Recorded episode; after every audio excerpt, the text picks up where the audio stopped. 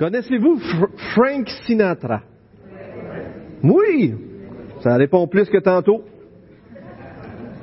Ça, ça veut dire que vous êtes un petit peu plus vieux. Ouais, exactement, exactement. Ce que j'ai dit tantôt, c'est que j'ai dit, si vous êtes plus vieux que moi, vous le connaissez peut-être. Si vous êtes plus jeune que moi, je suis pas aussi sûr. Je suis pas aussi sûr. Vous le connaissez? C'est qui ça, Frank Sinatra? Ah, chanteur. C'est un acteur aussi, hein? Mais il a popularisé une chanson bien connue. My Way. J'ai, euh, on écoute un, film de petit bonhomme là où c'est des animaux qui chantent avec euh, Rocco. Il aime bien ça. Un petit bonhomme. Et puis euh, il y a une souris là-dedans, bon, qui chante My Way. Honnêtement, lorsqu'on écoute cette chanson-là, si vous en souvenez, une belle mélodie, puis ça nous fait du bien. Ça dit, euh, on peut comprendre que ça dit à peu près ceci. Ah, et, oh, ça commence en disant maintenant la fin est proche et je vais, je fais face au rideau final. Le début est vraiment beau là. Après ça, ben, en tout cas, on pourrait dire que ça se gâte, mais je vais dire sans détour, j'ai, c'est un peu comme s'il disait, j'ai vécu pleinement ma vie, mais plus encore, je l'ai fait à ma façon. J'ai mordu plus que je ne pouvais mâcher et continue, je ne me suis tenu debout, j'ai fait face.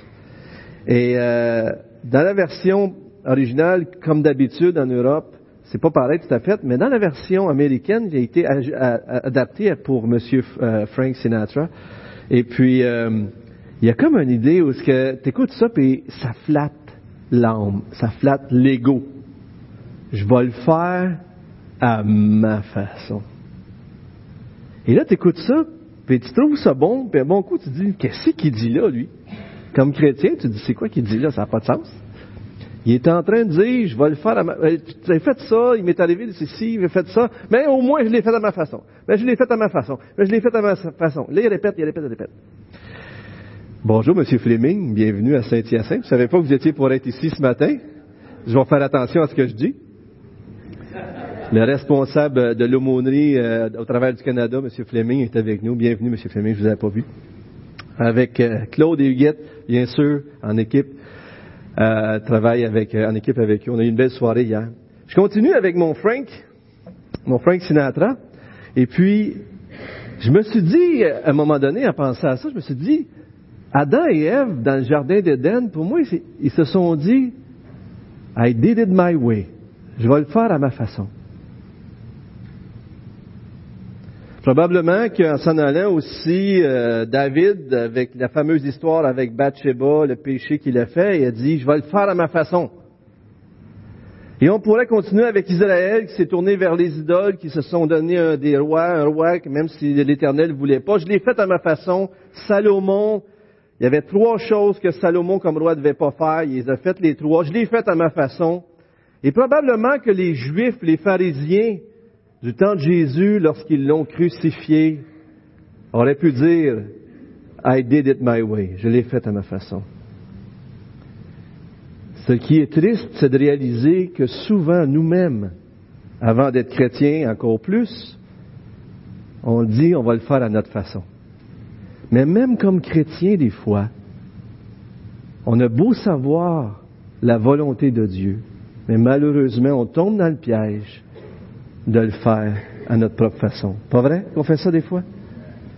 Aujourd'hui, on arrive à Sola Deo Gloria, dans nos cinq solas, et à Dieu seul la gloire. On va voir que l'homme, depuis la chute, cherche sa gloire continuellement. Et dans le fond, on est tous, sans Dieu, le centre de notre propre univers, habituellement. Pas vrai qu'on est comme ça?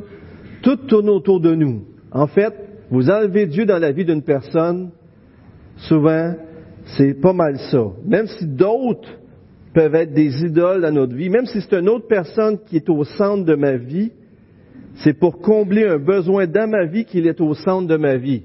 Donc, si on a des idoles, c'est pour satisfaire quelque chose de brisé en nous que seul Dieu peut combler. Et sola, sola, deo, gloria, ou sola, oui, sola, sola, Euh, c'est cette idée qui était amenée au 16e siècle lors de la Réforme et qui amène à dire que non, ce n'est pas les hommes qui ont acquis leur propre salut, ni en partie, ni en tout, mais c'est seulement Dieu qui sauve. Et c'est seulement lui, sans aucun effort, sans rien de l'homme. L'homme n'a seulement qu'à accueillir ce salut-là. Et ce que la réforme a fait, Luther, Calvin, Zwingli et tous ces gens-là ont fait, ramener l'évangile, c'était d'amener l'homme à comprendre qu'il ne pouvait pas se vanter du tout, que tout commence et se termine avec Dieu et que toute la gloire va à Dieu, que ce soit dans la création ou dans l'œuvre du salut en Jésus-Christ. L'évangile ne découle pas de quelque chose que nous faisons, mais de quelque chose qui a été fait pour nous. Mettre notre foi en Christ ne revient pas à faire plus d'efforts, cela signifie extraire notre confiance en nous-mêmes et nous reposer en lui. C'est comme de dire, de demander au Père, accepte-moi non pas en raison de ce que j'ai fait, de ce que je suis ou ce que je vais faire, accepte-moi pas à cause de moi-même ou quoi que ce soit, mais en raison de ce que Jésus a fait à ma place. Aujourd'hui, on va voir trois points rapidement. Et vous savez, c'est un sujet tellement vaste, on va y goûter juste du bout des lèvres. Euh, mais qu'est-ce que ça signifie, euh, soli deo gloria? Là, je l'ai marqué soli, puis là, je marque sola, je m'excuse, je me suis trompé, là. C'est-tu Soli, euh, Steve, ou c'est Sola, je me souviens plus, là? Sola? Bon, je m'excuse alors pour les, les choses. Mais qu'est-ce que ça voulait dire du temps de la réforme spécifiquement? Qu'est-ce que ça veut dire donner la gloire à Dieu dans la pratique? Et qu'est-ce que ça a voulu dire pour Jésus-Christ? Mais juste avant de continuer, prions si vous voulez bien. Seigneur, euh, lorsqu'on s'est détourné de toi, nous nous sommes nous-mêmes fait Dieu.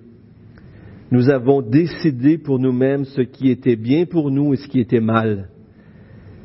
Et en faisant ça, Seigneur, on a débalancé complètement tout notre système et on a retourné. On a péché contre toi, Seigneur. Et depuis ce temps-là, malheureusement, Seigneur, on a fait les choses à notre façon et pas à la tienne.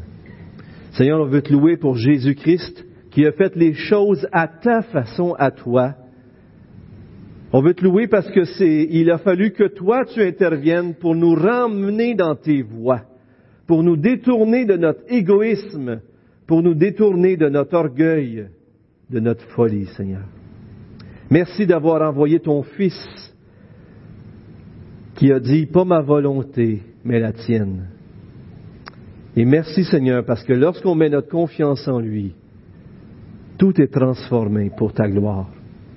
Accompagne-nous ce matin dans ce court temps pour le repas du Seigneur. Merci Seigneur d'avoir donné ton Fils. Et merci de ne pas nous avoir laissés dans notre propre folie, dans nos propres péchés. En lui on te prie. Amen. Qu'est-ce que ça veut dire donner toute la gloire à Dieu dans la, réforme? Eh bien, c'est tout simple. La réforme a ramené, oups, excuse, c'est soli. C'est donc le premier qui n'était pas comme il faut, c'est soli. C'est ça. Je savais qu'il y avait un soli à quelque part, à cause probablement du Deo Gloria en latin. Alors, merci Steve d'avoir vérifié. Alors, ce que ça a fait la réforme, c'est que dans le temps, c'était un temps sombre où on vendait des indulgences. Je ne sais pas si ça vous dit quelque chose. Alors, il y avait des fausses doctrines qui étaient arrivées. Par exemple, la doctrine du purgatoire. La Bible dit qu'après la mort vient le jugement. Donc, euh, lorsque tu meurs, tu es jugé en fonction de ce que tu vas avoir fait avec Jésus et en fonction, en tout cas c'est plus compliqué que ça, là, mais Jésus détermine tout le reste. En d'autres mots, tu vas être jugé selon tes œuvres, mais tous sont perdus, ils sont privés de la gloire de Dieu. Mais si tu as mis ta confiance en Jésus-Christ, tu es libéré du jugement qui t'était sur toi. Mais une doctrine a été amenée par l'Église catholique romaine sur le fait que d'un purgatoire, un lieu où tu pourrais souffrir pendant un temps pour expier tes péchés. Et imaginez-vous dans ce temps-là qu'on disait, si tu veux passer moins de temps au purgatoire, on va te vendre des indulgences. T'es riche, ça va bien pour toi. T'es pauvre, just too bad. C'est terrible, hein? Pensez-y, là. Pensez-y un peu, là. Vendre des indulgences pour de l'argent. Il y avait ces choses-là. Luther avait été à Rome, il avait vu la, comment c'était tout de travers, puis ça, ça l'a probablement révolté. Mais toutes les choses étaient tournées vers l'homme. Et lorsque la réforme est née, la redécouverte du salut par la grâce, la justice en Jésus-Christ seul pour nous, sans aucun effort pour nous, toutes les choses ont été détournées de sur l'homme à sur Dieu. Et c'est ça que ça veut dire pour la, dans la réforme. Monsieur David Van Druden dit que Solideo Gloria peut être compris comme la colle qui maintient tous les autres solas ensemble. En fin de compte, c'est celui qui, c'est le grand tout qui unit tout. C'est l'implication logique des quatre autres points, ou la devise qui résume tous les autres selon lui. Par la foi, regardez bien, par la foi seule signifie être sauvé par les œuvres de la loi sans devoir y travailler ou y participer. Alors, si la foi nous dit que on peut pas être sauvé par la loi, c'est par la foi à qui revient la gloire? À? Par la grâce seule signifie qu'on obtient la faveur de Dieu sans avoir à la gagner ou la, la mériter. Alors, si c'est par la grâce, si c'est un cadeau, la gloire revient à? À la fin, vous allez être bon, je suis sûr, là. Ça s'en vient bien. Par Christ seul. Gilles va nous partager ça la semaine prochaine. Je crois qu'il a très hâte de nous partager ça parce qu'il dit Jésus-Christ. On finit bien, hein, Gilles? T'as hâte, hein? Par Christ seul, sans aucun autre médiateur ou agent, exemple les saints, la Vierge ou les prêtres ou quoi que ce soit. C'est seulement par Jésus-Christ, Dieu fait homme. La gloire revient à qui? À? Par l'écriture seule, sans extra, n'étant pas fondée bibliquement, par exemple, les doctrines de purgatoire, les reliques, les pèlerinages, les indulgences qu'on a parlé, les sacrements qui ont un, un aspect méritoire à l'intérieur, sans toutes ces fausses doctrines-là, mais juste la parole de Dieu, la sainte parole de Dieu. Donc, il n'y a pas l'homme qu'on ajoute quelque chose, mais l'autorité vient de seulement des Écritures, à la gloire de qui? Amen, amen. Dieu, tout revient à Dieu. L'Écriture nous montre que c'est l'autorité finale et toutes ces autres choses-là pointent vers cette idée que la gloire revient à Dieu et que l'homme devrait être humble. Vous connaissez Éphésiens 2, un passage que plusieurs connaissent par cœur, mais relisons-le encore une fois juste pour nous rafraîchir. En effet, c'est par la grâce que vous êtes sauvés, par le moyen de la foi. Et cela ne vient pas de vous et moi, ça ne vient pas de moi. C'est un don de Dieu. C'est le don de Dieu, frère. C'est un cadeau de Dieu. On peut rien faire. On fait juste accepter ce cadeau-là. Ce n'est pas par les œuvres afin que personne ne puisse se vanter. Le contraire de la gloire de Dieu, c'est ma propre gloire. C'est prendre la gloire pour soi. Dans 1 Corinthiens 1, 26 à 31, ça dit, un passage, je vous le résume. Remarquez, imaginez-vous que Paul vous parle à vous, il parle de cette église-ci. Remarquez que parmi vous, il n'y a pas beaucoup de sages, pas beaucoup de nobles, pas beaucoup de grands, etc. Parce que Dieu a voulu renverser les sages et la noblesse et la grandeur. Et il a voulu confondre tout ça pour montrer que dans l'Évangile, c'est lui qui sauve. Et pourquoi? Pourquoi il a voulu faire ça? Le verset 29 dit, afin que personne ne puisse faire le fier devant Dieu. Les gens, lorsqu'ils nous entendent dire, je suis sauvé, ils peuvent penser, hey, t'es, un peu frais, toi, là, hein? Tu te penses sauvé, toi, là. Mais s'ils disent ça, en réalité, ils sont en train de dire qu'ils ne comprennent pas pourquoi je suis sauvé. Pas vrai?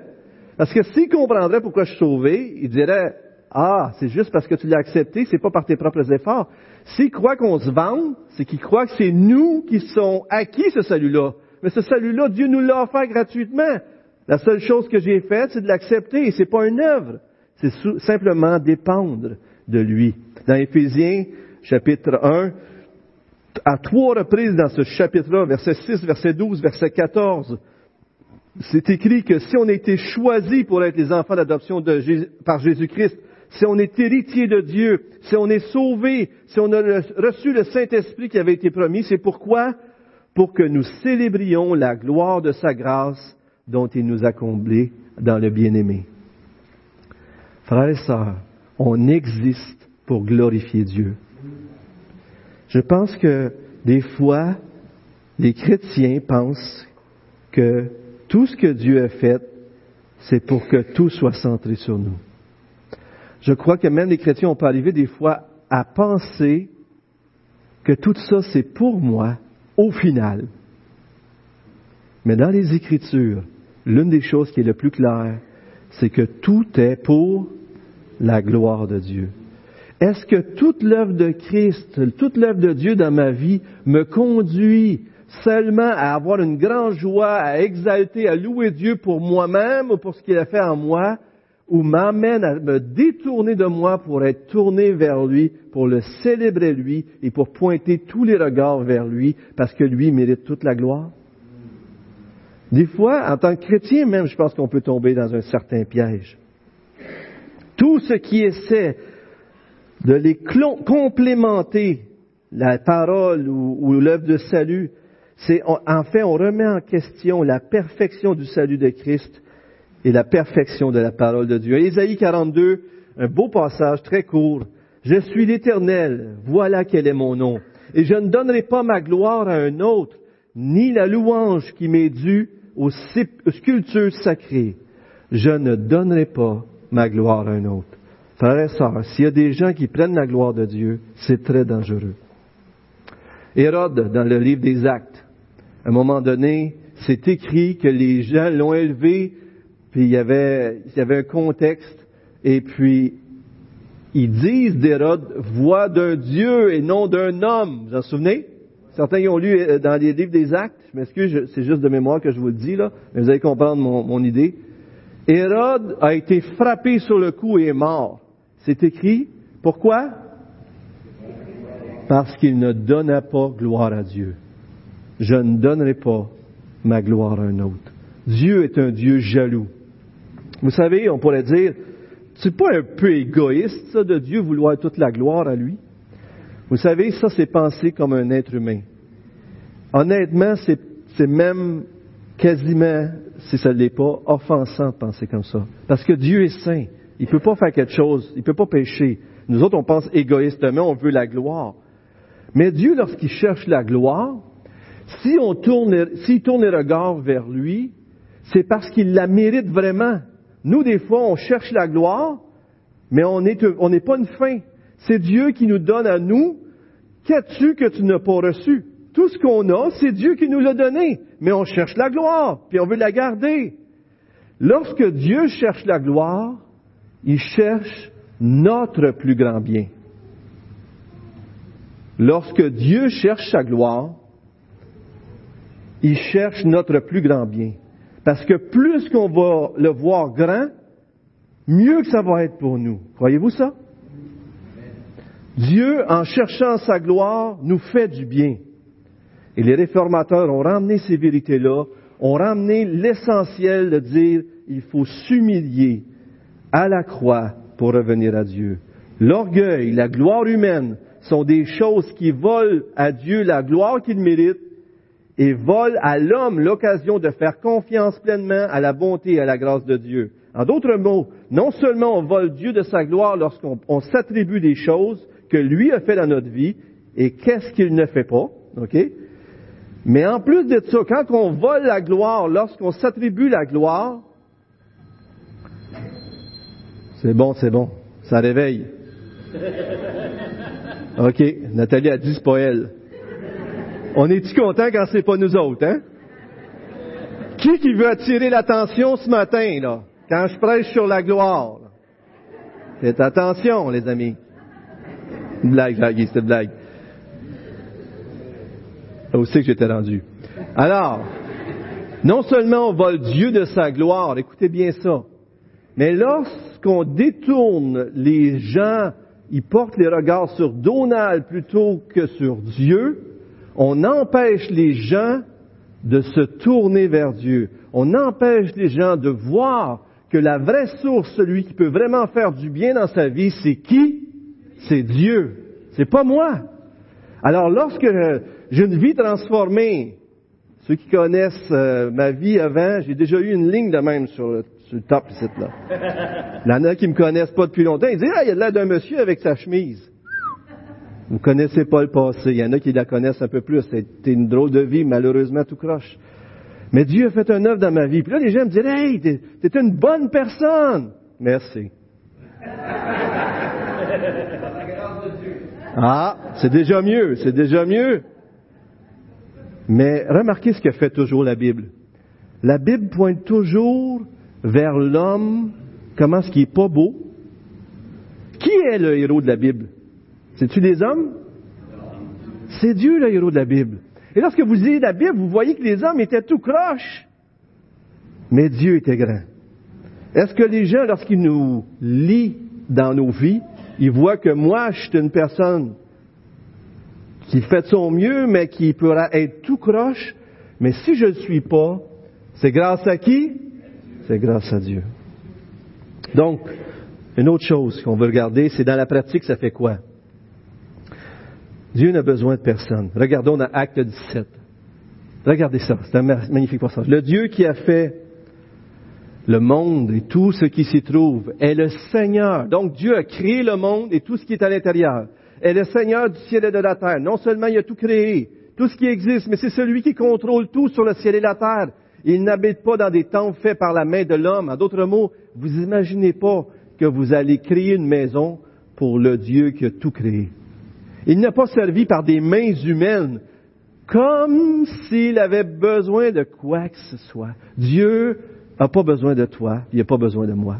Dieu est complètement Dieu en lui-même, satisfait en lui-même. Il ne nous a pas créés parce qu'il avait besoin de nous autres. Il nous a créés pour sa gloire.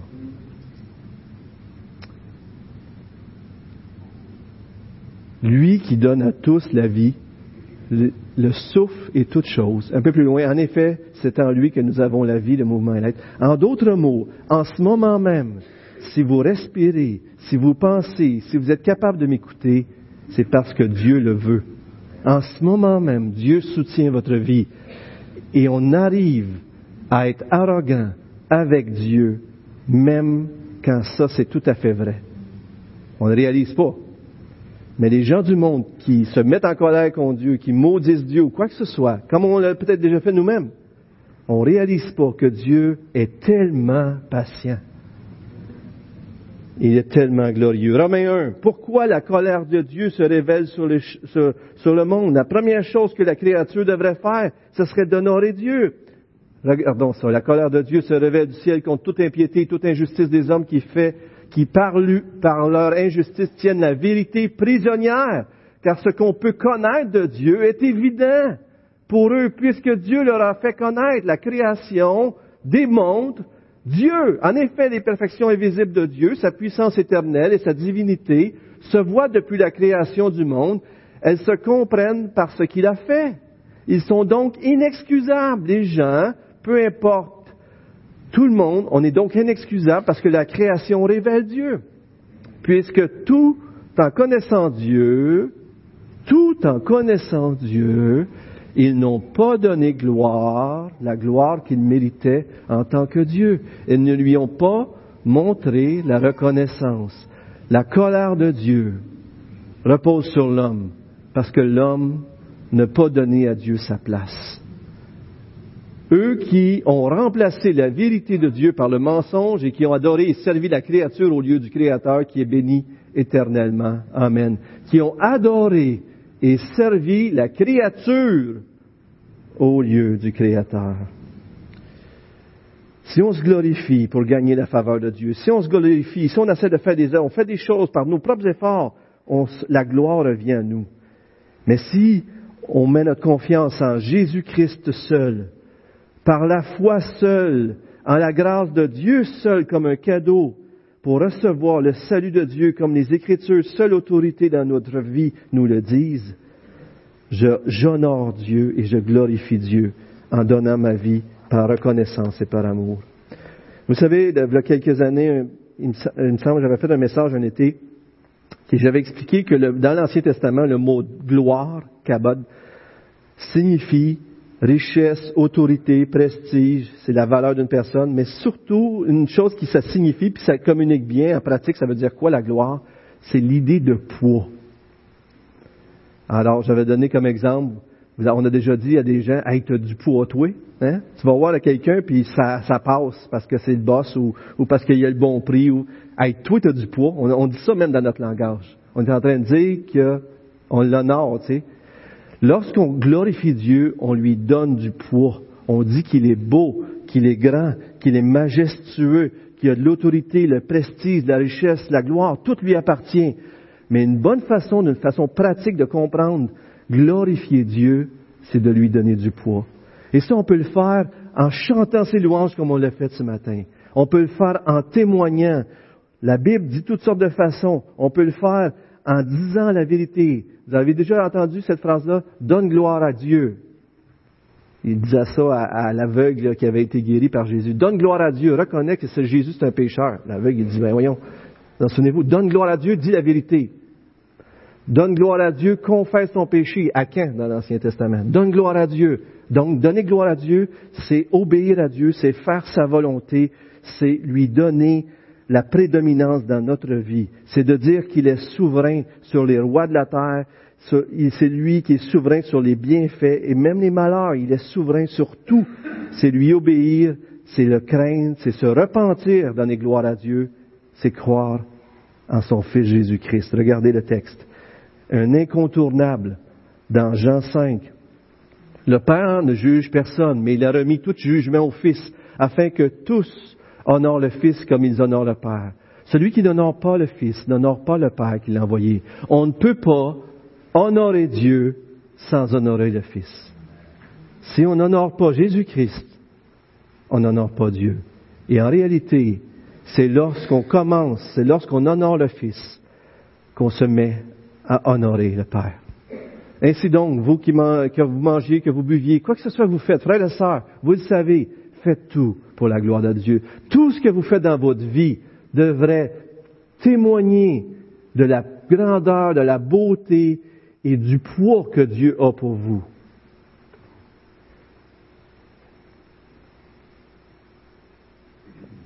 Il y a beaucoup de choses qu'on pourrait dire, mais laissez-moi vous donner euh, le petit catéchisme de Westminster, qui est bien connu. La première question qui est posée dans ce petit catéchisme-là des chrétiens, quel est le but principal de la vie de l'homme? Et la réponse, le but principal de la vie de l'homme est de glorifier Dieu et de trouver en lui son bonheur éternel.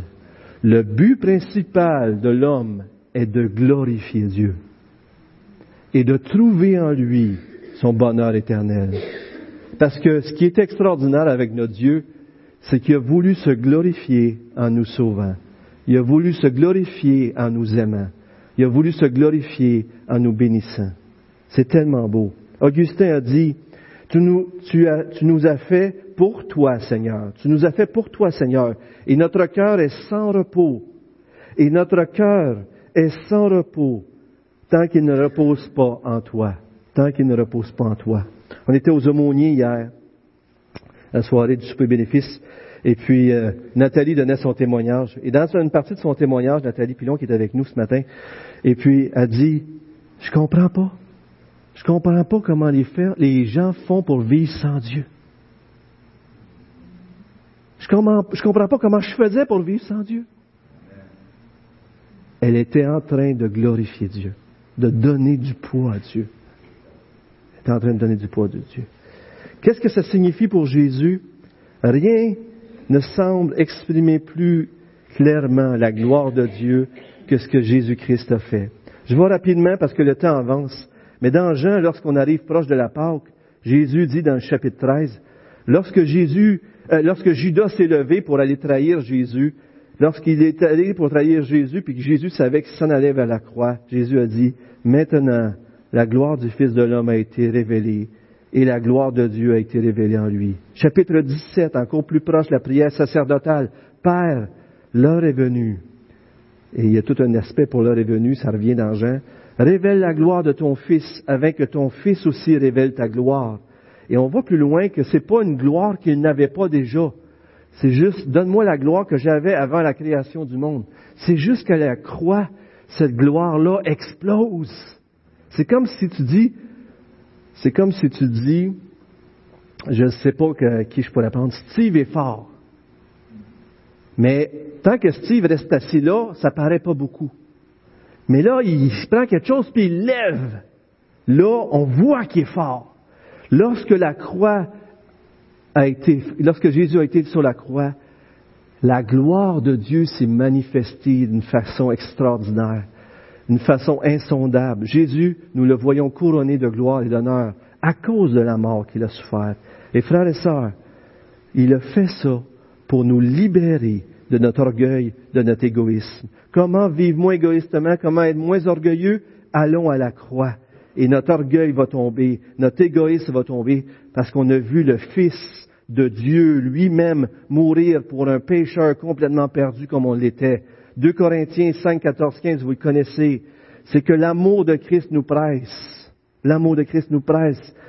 Parce que nous sommes convaincus que si un seul est mort pour tous, tous donc sont morts. Et s'il est mort pour tous, c'était pourquoi? C'était afin que ceux qui vivent ne vivent plus centrés sur eux-mêmes, mais vivent pour celui qui est mort et ressuscité pour lui. 1 Corinthiens 6 nous dit qu'on est le temple de Dieu, le Saint-Esprit est en nous, on ne s'appartient plus à nous-mêmes. Vous avez été rachetés à un grand prix. Vous n'êtes pas à vous-même. Donc, donnez du poids à Dieu, consacrez votre vie à Dieu, rendez gloire à Dieu dans votre corps. Romains 12, 1. Je vous exhorte donc par les compassions de Dieu à offrir vos vies comme un sacrifice vivant, c'est juste raisonnable de faire ça. En d'autres mots, la gloire s'est exprimée envers Dieu lorsque le Fils s'est sacrifié pour, nous, par amour pour son Père. Et la meilleure façon, frères et sœurs, une des meilleures façons à tout le moins, de glorifier Dieu, c'est d'être prêt à se sacrifier pour suivre Jésus-Christ. Lorsqu'on perd un job, je ne vous dis pas de perdre votre job, mais quand ça arrive à cause de notre foi, puis il y en a qui sont prêts à dire non. Ou lorsque quelqu'un dit non, je veux être là le dimanche matin, ou, ou puis pour moi c'est important, ou, ou, je veux je veux témoigner de Jésus, puis, puis je suis dans un lieu, puis tout le monde se moque de moi, ça me dérange pas. Parce que Dieu est plus important pour moi que ça. Lorsqu'on est prêt à faire des sacrifices pour lui, on est en train d'exprimer que Dieu est grand. Dans Romains 11, verset 32-36, ça termine euh, cette doxologie-là, doxologie qui vient du mot doxa, je crois, puis ça veut dire gloire dans le grec. Paul dit, c'est de lui, par lui et pour lui que sont toutes choses. À lui soit la gloire dans les siècles. Amen. On pourrait le redire en d'autres mots, tout ce qui a été créé a été créé par lui dans le passé. Tout ce qui est soutenu présentement, c'est par Dieu et tout va servir à sa gloire. On pourrait dire la même chose du salut. Un dernier verset avant que je termine sur une histoire. Ésaïe 2. En effet, l'Éternel, le Maître de l'univers, s'est réservé un jour contre tout homme orgueilleux et hautain, contre tous ceux qui s'élèvent afin qu'ils soient abaissés. L'orgueil de l'homme devra s'incliner. Sa grandeur sera abaissée. L'Éternel seul sera élevé ce jour-là. Frères et sœurs, si on aurait un but à poursuivre dans notre vie ici-bas, je vous encourage à penser, à faire, de, faire de ce but le plus grand de vos buts, c'est glorifier Dieu en mettant votre confiance en Jésus-Christ et en créant votre vie par le Saint-Esprit pour sa gloire. Non pas pour gagner sa faveur, mais parce que tout est accompli. Il a tout accompli, fait que là, je suis rempli d'amour pour lui, fait que je donne ma vie en reconnaissance et par amour pour lui. Un jour, vous qui êtes ici ce matin, vous le savez, et si vous ne le savez pas, je vous le dis, tout genou va fléchir devant Jésus-Christ. Tout le monde, toute bouche vont donner gloire à Dieu. Je crois que c'est bien mieux de le faire tout de suite. Sur la terre, ici-bas. C'est ce que j'ai fait et c'est ce que je vous encourage à faire. Je termine avec l'histoire de Eric Lendl. Vous connaissez Eric Lendl? Vous connaissez sûrement parce que, certains d'entre vous, parce que c'est une histoire qui revient des fois. C'est un, un homme qui est né en Chine, ses parents étaient missionnaires en 1902, mais il est revenu en Écosse, euh, je crois que c'était sa terre natale, et c'était un jeune homme qui a donné rapidement sa vie au Seigneur, et qui est très, sportif, même s'il réussissait bien en rugby, il a, il a vraiment découvert que ce qu'il aimait, c'était la course. Et un de ses buts de ce jeune homme-là, c'était de donner le but qu'on voit dans sa vie, qui semble transpirer de toute cette histoire-là, c'est il voulait glorifier Dieu. Il disait que je gagne ou que je perds, Seigneur, sois glorifié. Et quoi que je fasse, que je puisse le faire de tout mon cœur. Que je gagne ou que je perds ma job. Que je réussisse ou que je réussisse pas, réussisse pas telle chose. Que quelqu'un vive ou quelqu'un décède. En toute chose, Seigneur, je veux que tu sois glorifié. Comme Paul disait, par ma vie ou par ma mort, je veux qu'il soit glorifié. Eric Tyndall, c'était son cœur. Et à 22 ans, il est aux Jeux olympiques de Paris en 1924 et il a la conviction que courir le dimanche matin, c'est pas honorer Dieu. Alors personnellement, je crois que dans Colossiens 2, on voit que tous les jours sont pareils, mais je crois quand même que c'est excellent de consacrer un temps à Dieu par choix, un désir soi-même. Et puis lui, il croyait personnellement, il avait la conviction que le dimanche, il pouvait pas courir. Et c'était la course du, du 100 mètres. Il pouvait pas. Fait qu'il a dit, je peux pas. Et même, le, prince de Galles, son autorité, lui a parlé, puis a essayé de l'encourager à aller courir. Il a refusé. Il dit, je veux t'honorer, je respecte ta souveraineté, mais je veux obéir au roi des rois. Il a donné du poids à Dieu. Alors là, il court pas, il court le 200 mètres, il arrive à la troisième place, mais pour remplacer le 100 mètres, il court le 400 mètres. Au début du 400 mètres, il va voir les autres coureurs, puis il les, encourage. Bonne chance, bonne chance, bonne chance. Incroyable, hein? Les gens avaient les yeux sur lui parce que c'est qui ce moineau-là là, qui court pas par un dimanche, puis qui, respecte plus son Dieu que le prince de Galles, etc. Et déjà, il était sûrement sous la pression et sur les gens qui rigolaient de lui.